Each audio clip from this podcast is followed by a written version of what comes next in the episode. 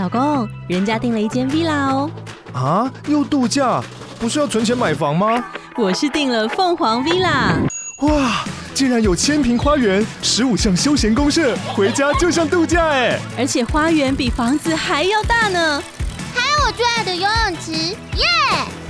龙大营建 villa 生活，十年防水保固，二至三房，零七三九八五五五五，凤凰 villa。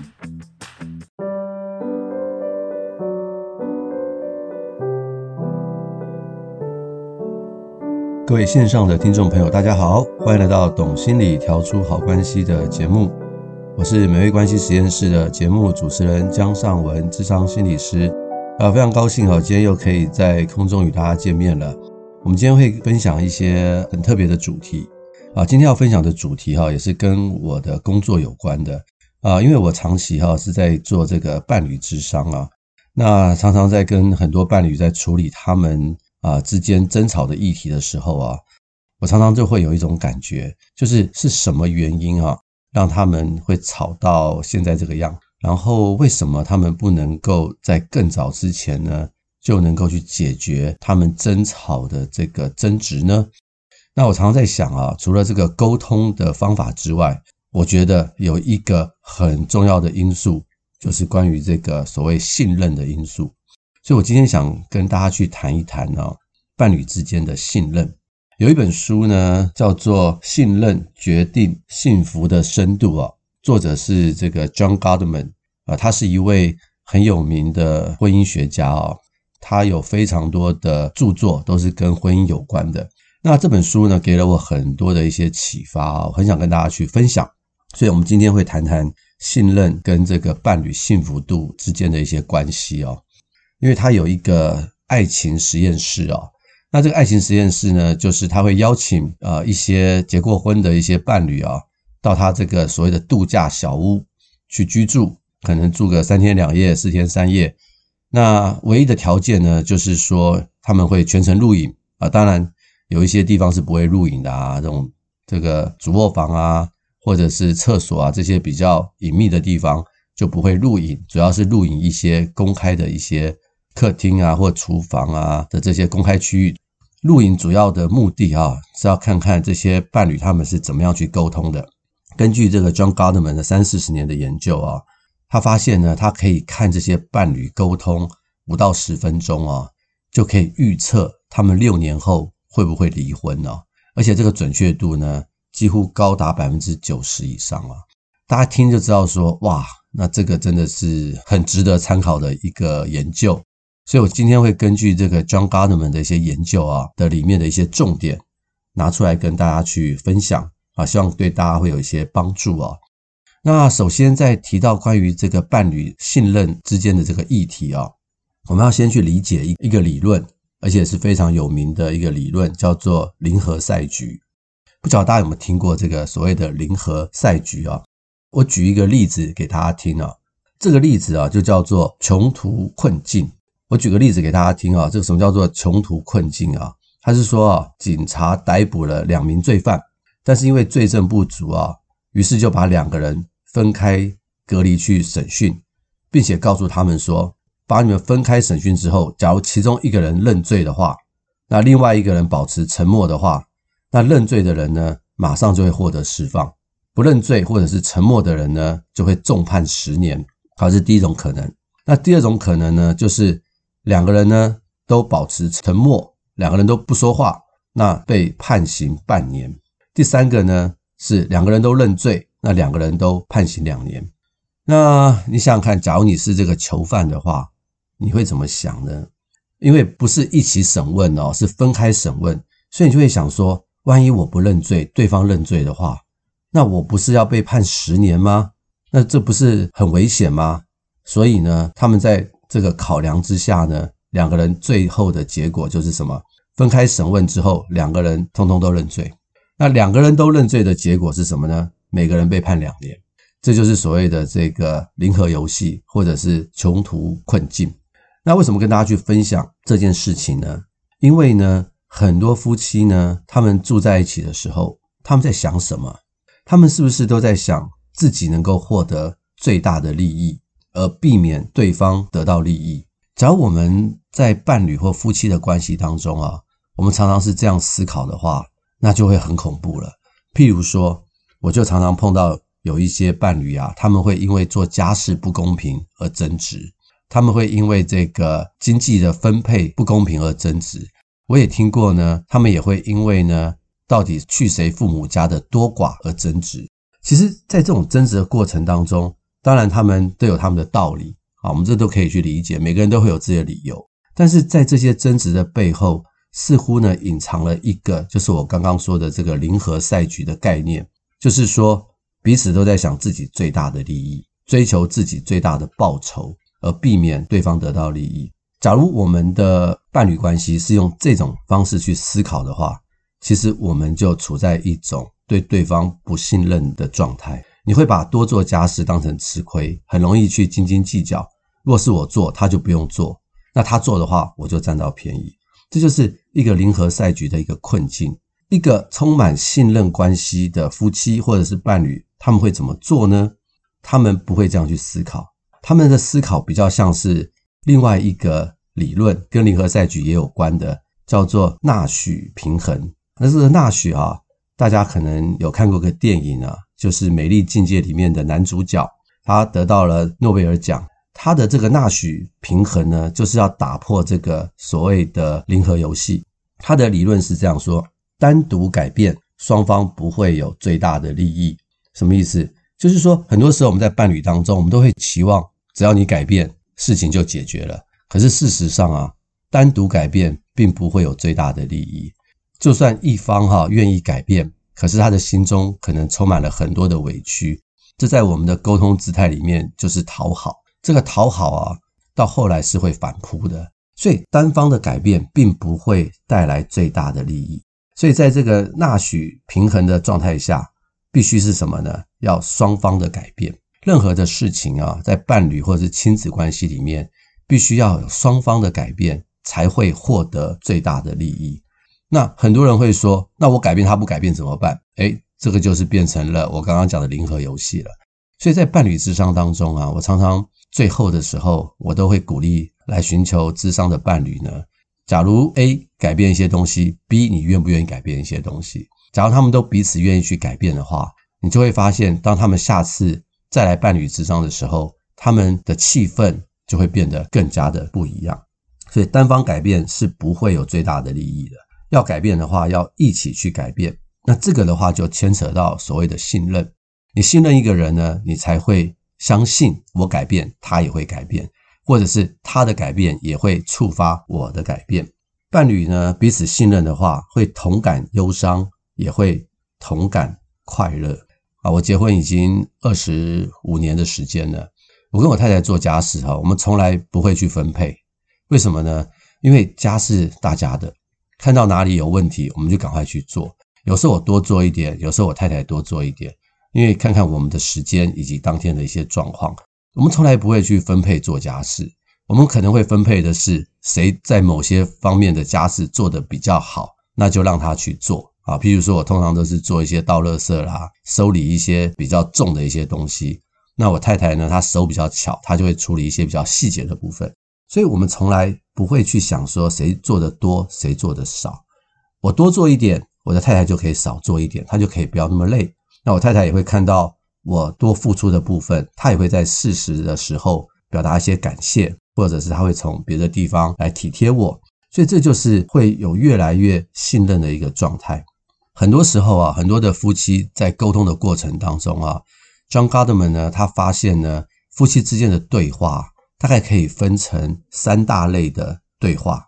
哪三大类呢？一种是所谓的恶意状态，一种是中性状态。还有一种是和善的状态，恶意的状态哈，就表示什么呢？一些负向的行为啊，愤怒啊，批评啊，防卫啦，悲伤啊，失望、恐惧、抱怨、筑墙啊，轻视这一类，都是属于一些比较负向的一种沟通的状态。那和善的状态就相反嘛，它有哪些呢？呃，有一些正向的肯定，感到好奇、幽默啊，很多的笑声，很开心，很多的肯定。很多的赞美，很多的鼓励，很多的同理，这是属于比较和善的状态。那不是恶意，也不是和善，那就属于中性啊，就是叫中性的状态。那很多时候哈、我们可以去想一想，今天我跟我们的另外一半啊，或者是亲子，我们的沟通大部分是属于哪一种？假如我们的沟通哈，大部分都是属于这种恶性的状态，就是你骂我，我骂你，互相指责，或者是父母骂了孩子以后，孩子顶个嘴。可是因为权力的议题，他也不能跟父母继续争执下去，就躲进房间，然后做他自己的事啊，好像看起来是息事宁人的，没事了。可是真正的重点是什么？真正的重点是这一次的沟通是一个恶意的状态，并不是一个好的收尾。所以我们可以去看看，我们可以看看我们恶意的状态是多还是少。那当然呢，还会有一些是这种所谓的和善的状态，那就很鼓励。彼此的沟通都是充满着正向跟温馨，我们也可以去衡量一下，我们跟伴侣或或者是父母跟孩子的沟通哪一种是比较多。当然还有另外一种就是中性的状态，没有恶意也没有和善。根据 John Gottman 的研究哈，假如我们的中性加上和善的状态哈，比这个恶意的状态多的话，那我们人跟人之间的关系大概还可以维持一个不错的状态。但是，假如恶意的状态比和善跟中性的状态加起来还多的话，那这个关系就会很危险了。所以，John Gottman 就会从他的爱情实验室里面呢，去分析伴侣之间沟通所处的状态，然后去预测他们将来会在一起或者是分开的这个几率。我们也可以去想一想，今天我们跟我们的伴侣在一起的时候，我们是处在一种什么样的状态呢？假如我们的和善状态越多的话，我相信我们会越好。当然，还有一种哈，可能某一次的伤害是很大的，譬如说外遇啦，譬如说这种超级的忽略啊，超级的冷淡。那这种呢，在我们的这个智商里面哈，常常会发生。就是说，当一方有一个很重大的失落事件，另外一方呢，没有办法同理，或者是没有办法去安慰，甚至呢，是用一种很超理智、嘲笑的态度去面对的时候。哇，那这个是属于很重大的依附关系的一个伤害，会让另外一方呢超级没有安全感。这种很大的重大依附伤害啊，就会破坏关系，非常的剧烈，好像核子弹一样。那这个就会对于关系当中相当的具有杀伤力。譬如说，我就碰过一对伴侣啊，他们平常也都还不错啊，也会吵架，但是吵架之后。也都不会有太大的问题，也都能够和好。那他们来咨商是因为呢，有一次他的先生失控了，家暴他，就是那一天不晓得他先生怎么了，发生了什么事，就动手打了他太太。当然，这个动手不是说打巴掌，只是打了推了他太太一下。太太非常的伤心，因为他说：“我们结婚十几年来，你从来都不会对我这样，你今天居然对我这样。”所以太太非常的受不了，所以过来寻求智商。这对夫妻智商的时候，我就了解一下他们的情况。那我真的发现说，诶，其实这好像真的是一个偶发事件，因为他们结婚二十几年，从来都不会这样。那先生在那一天的状态之下，不知道为什么，就好像恶魔上了身啊，然后就突然动手打了他的太太。那或许可能他先生一直是处在很冷浪、很忍耐的态度吧，那一天可能失控吧，不太清楚。好，所以我们就做了一些咨商，去了解当时的情境，点点点。但是这种事情哈，对于受害者的那一方啊，就是一个很大的这个情感依附的伤害。那当然，这个太太也花了很长的时间去理解她先生所做的这些事情，但是也是花了很长的时间，并不是一句对不起就能够搞定的，就能够结束的。所以呢，哦，我常常就会跟很多的听众啊，或者是我的个案去分享啊，很多时候哈，我们不要把一些啊事情哈去压抑。啊，去当成是理所当然，而是我们也要去觉察，到底我的内心的情绪啊，发生了一些什么样的事情啊？呃，有另外一项研究呢，我就可以去说明这一类的事情啊。就是在美国呢，他们就有个研究，去研究这个所谓的黑人的父母和白人的父母哈，假如他们动手打小孩的话，谁呢打的会比较重？我问很多人这个问题啊，很多人都跟我说是黑人的父母打的比较重。我就问他说：“为什么黑人的父母打得比较重呢？”他说：“因为黑人比较冲动啊，可能比较没有受高等教育啊，白人受高等教育比较多，在统计上的确也是啦，白人是受高等教育比较多，可是不代表黑人就因为没有受教育就比较冲动，而不是不能这样子看。呃，这个研究呢的结论告诉我们，答案是白人比较少动手，但是一动手的话就会失控。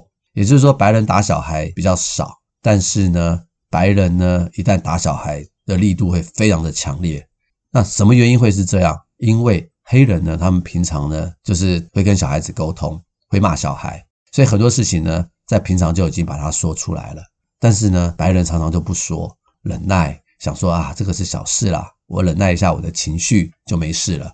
所以一旦失控的时候呢，就会动手，然后就会用力过度，造成一些伤害跟家暴的案件。所以很多时候，我真的鼓励我们不要去只是看我们平常的沟通没事，而是我们要去觉察一下，假如我对于我自己内心一些不满的情绪。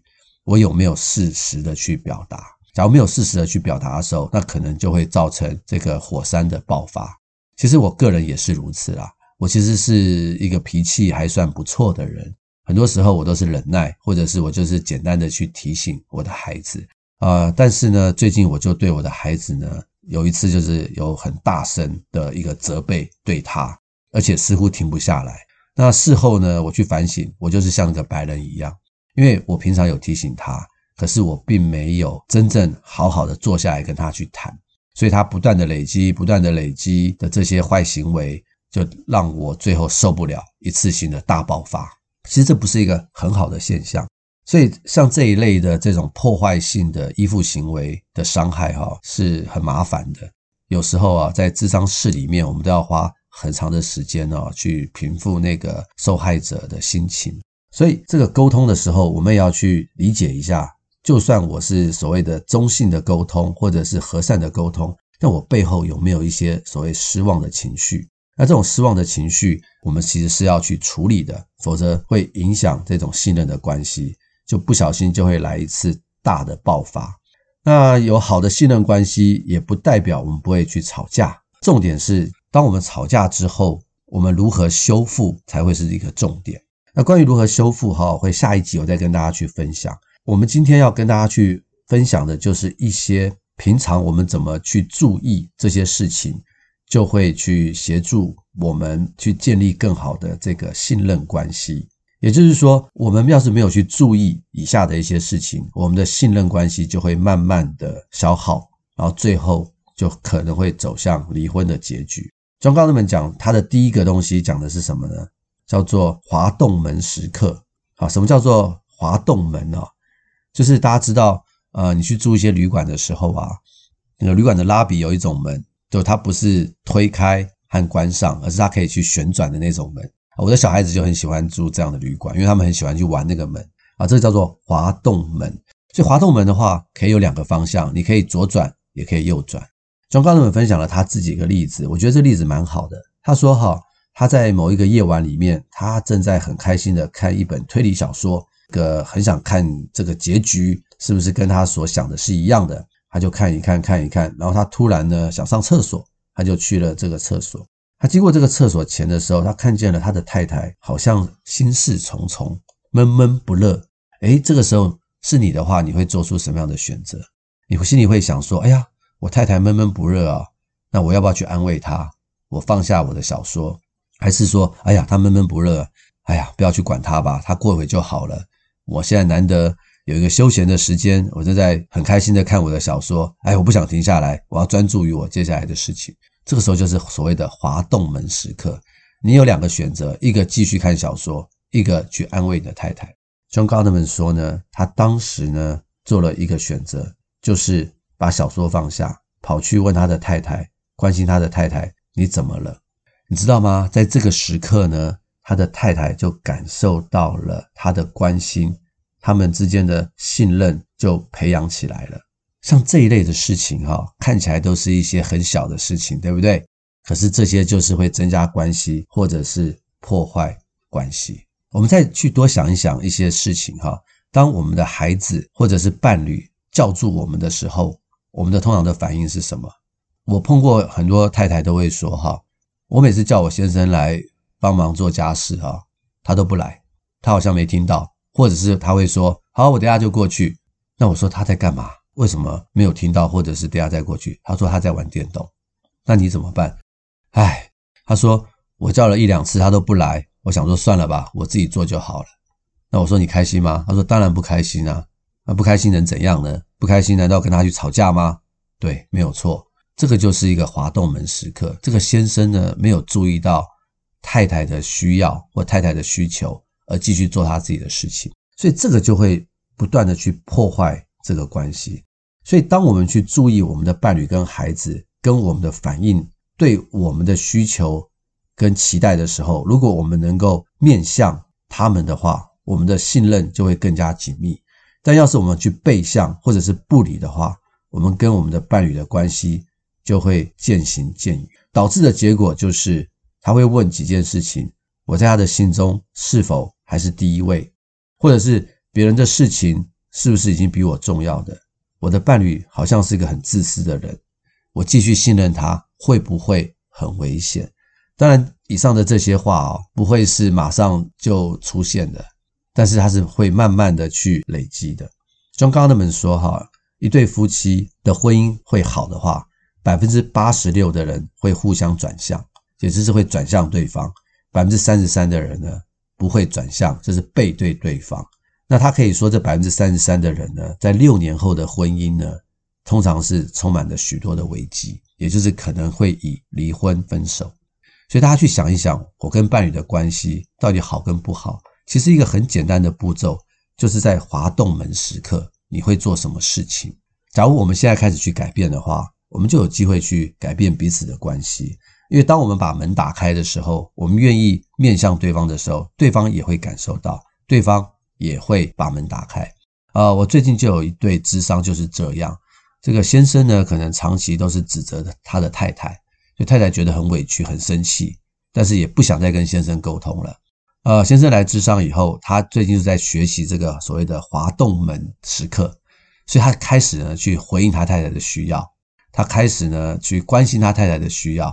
呃，他太太刚开始会觉得你好奇怪哦，你为什么要对我这么好？是拒绝的，你知道吗？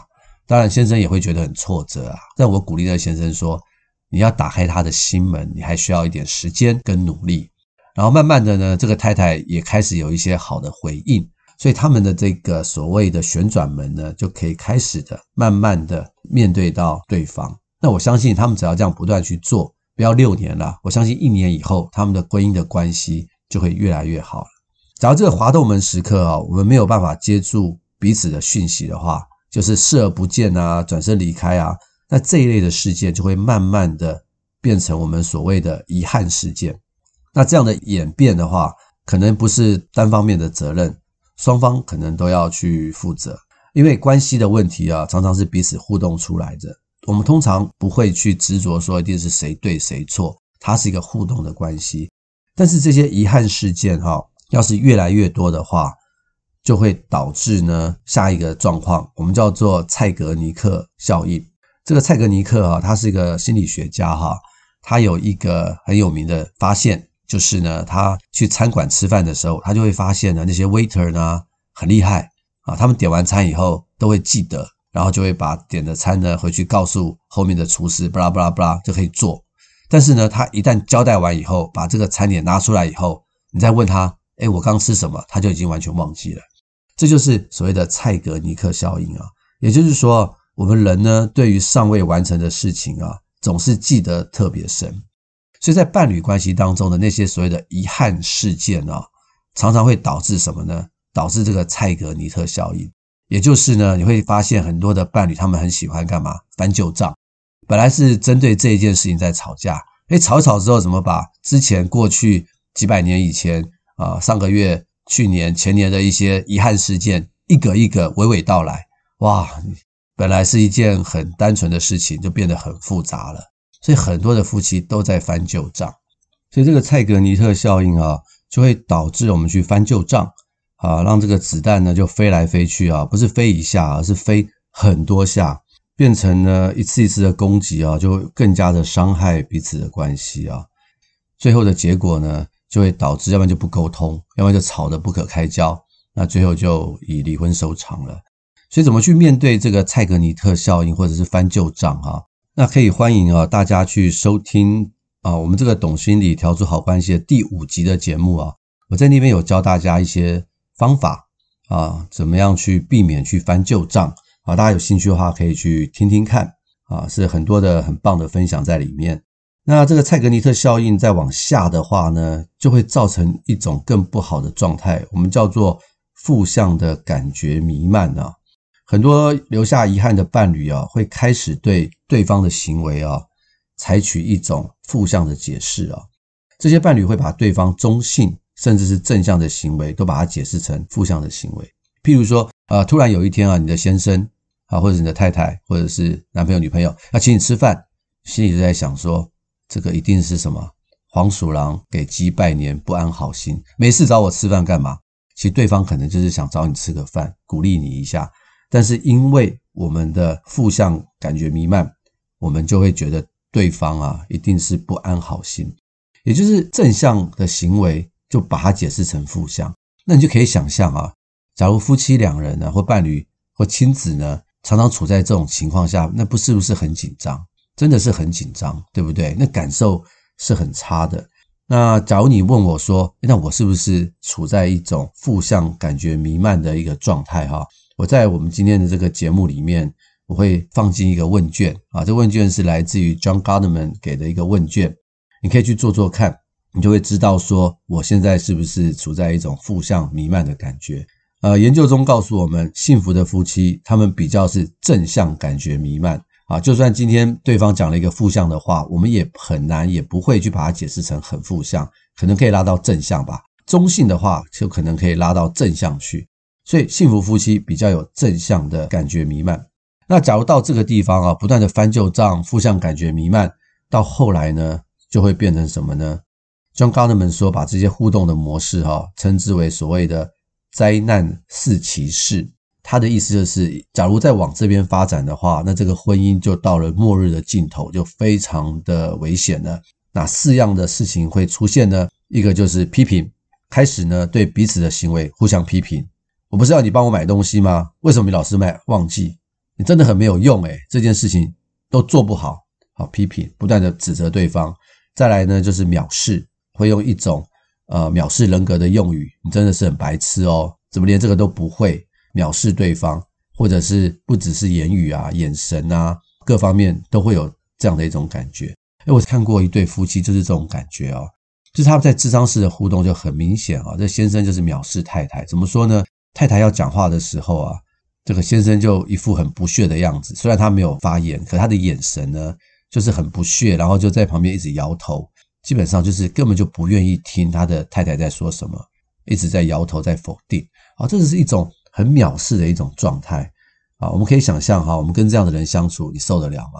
假设今天你是父母的话，我们要想说，我们会不会看不起我们的孩子呢？我们是不是一天到晚指责他们呢？